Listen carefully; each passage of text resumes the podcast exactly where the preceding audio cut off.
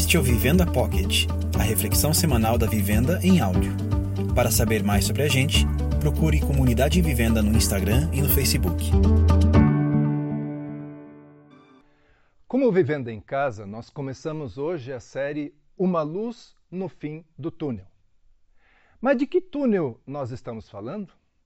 A jornalista norte-americana Anne Patterson tenta decifrar por que a geração millennial dos nascidos de 1981 até 1996 está numa epidemia de burnout.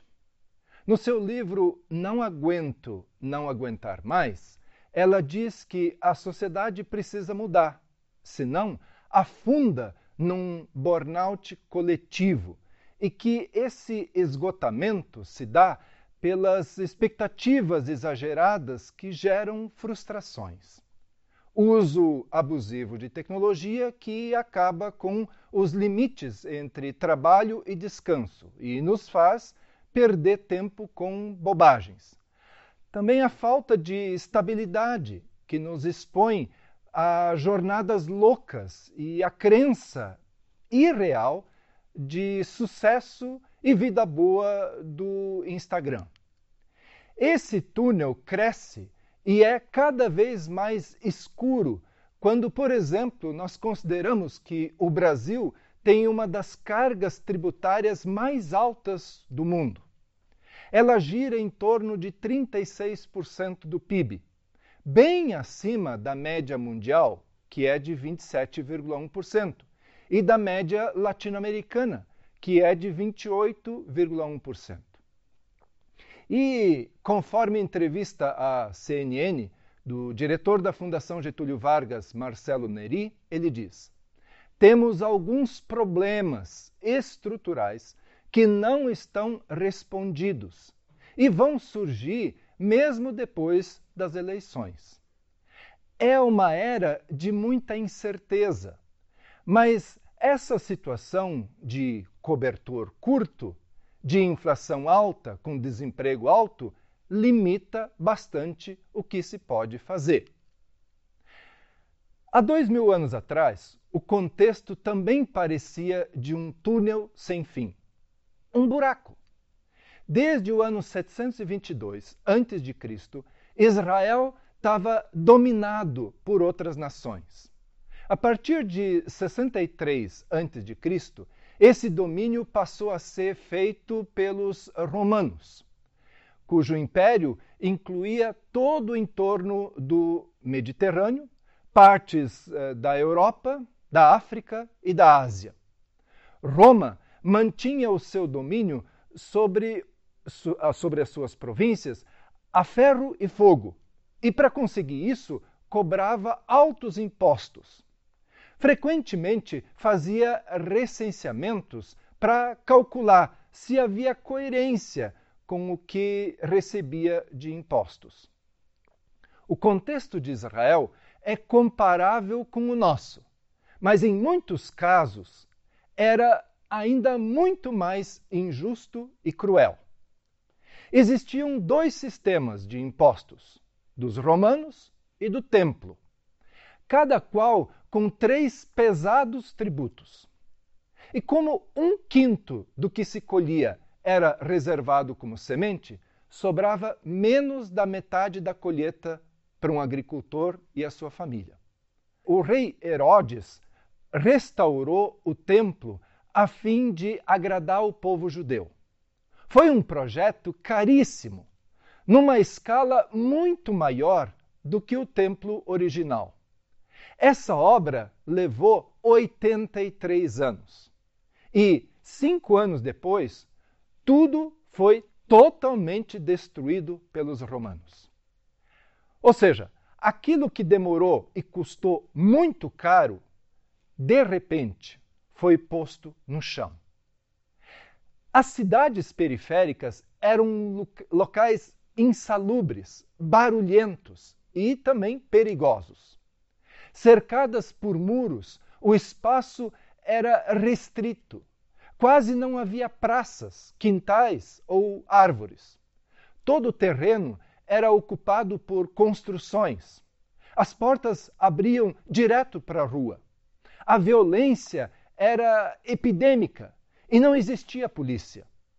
A imundície era generalizada, porque lixo, dejetos, fezes e urina eram despejados na rua, às vezes sobre a cabeça de alguém que passava. Ricos viviam em mansões com água corrente, mas os mais pobres moravam em casas de um ou dois aposentos. Como faltava espaço nas ruas e quase não chovia, os judeus usavam espaço da laje para tomar sol e também um pouco de ar fresco. Nas noites quentes, dormiam na laje. A prostituição era disseminada. Chegava a ser exercida em cabines instaladas nas ruas. A mortalidade infantil era alta. Metade das crianças não chegava à idade adulta. Frequentemente as mulheres morriam no parto ou depois dele, além das epidemias que matavam muita gente. O povo estava dividido em vários grupos e partidos. Os herodianos defendiam a dominação romana na Palestina. Estavam a serviço de Herodes e eram ferrenhos perseguidores dos opositores.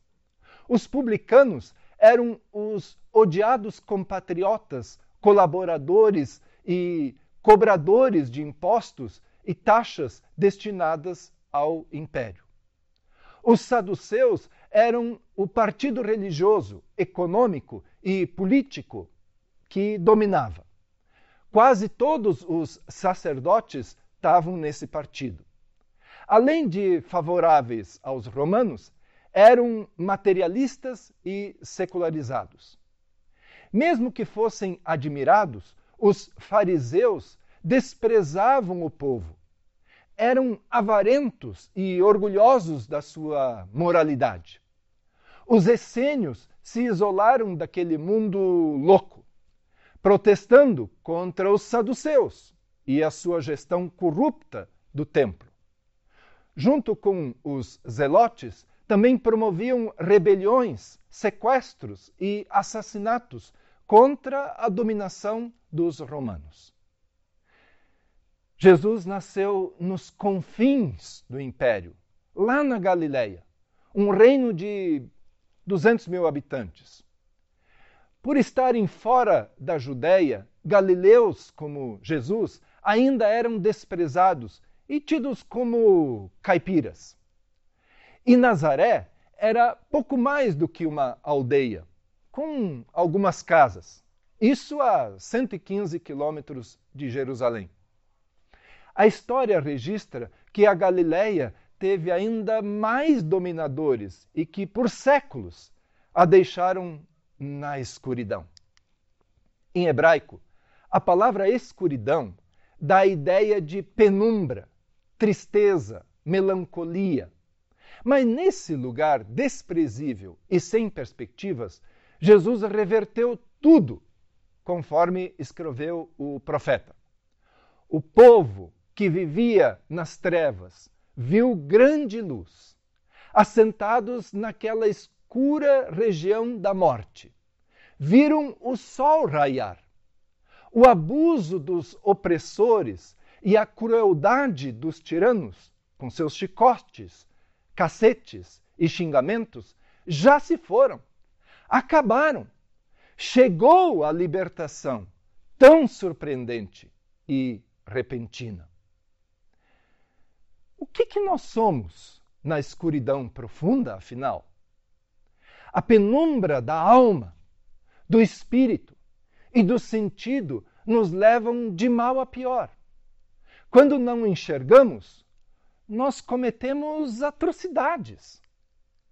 Mas diz a Bíblia, a resplandecente glória do eterno Deus surgiu para você.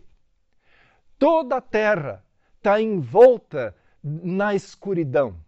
Os povos mergulhados em profundas trevas.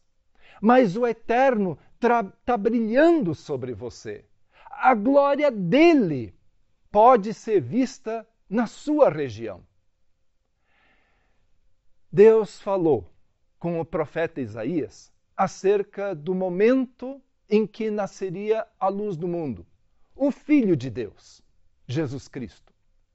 Ele descreve o poder desse momento de, de advento em que a luz do mundo começaria a brilhar no meio do povo da Galileia.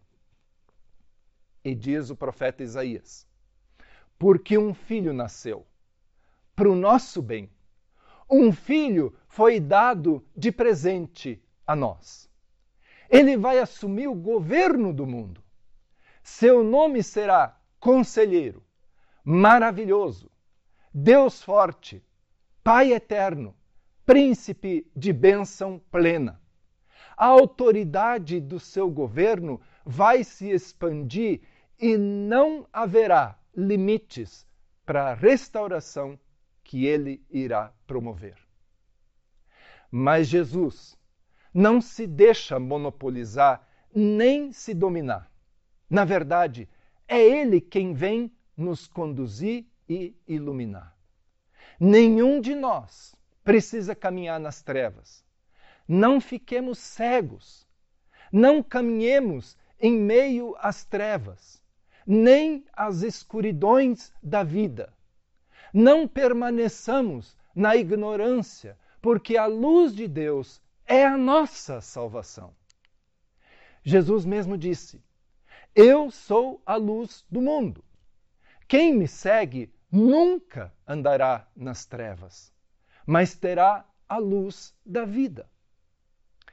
Então, se quisermos sair das trevas, precisamos seguir a Ele, ouvir a Sua voz, fazer a Sua vontade, viver iluminado por Deus.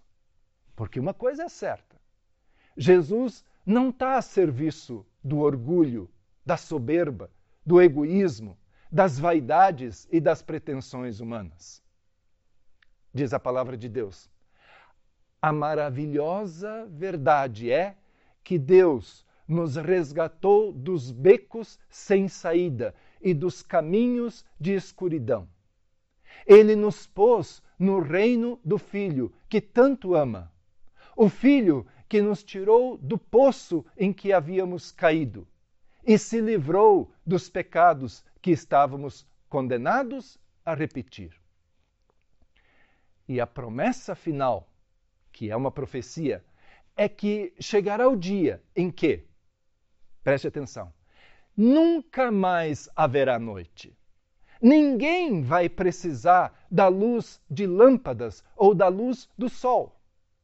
O brilho de Deus, o Senhor, será toda a luz de que precisarão. E com Ele, eles vão governar para todo sempre. Natal com Jesus é de fato a luz no final do túnel.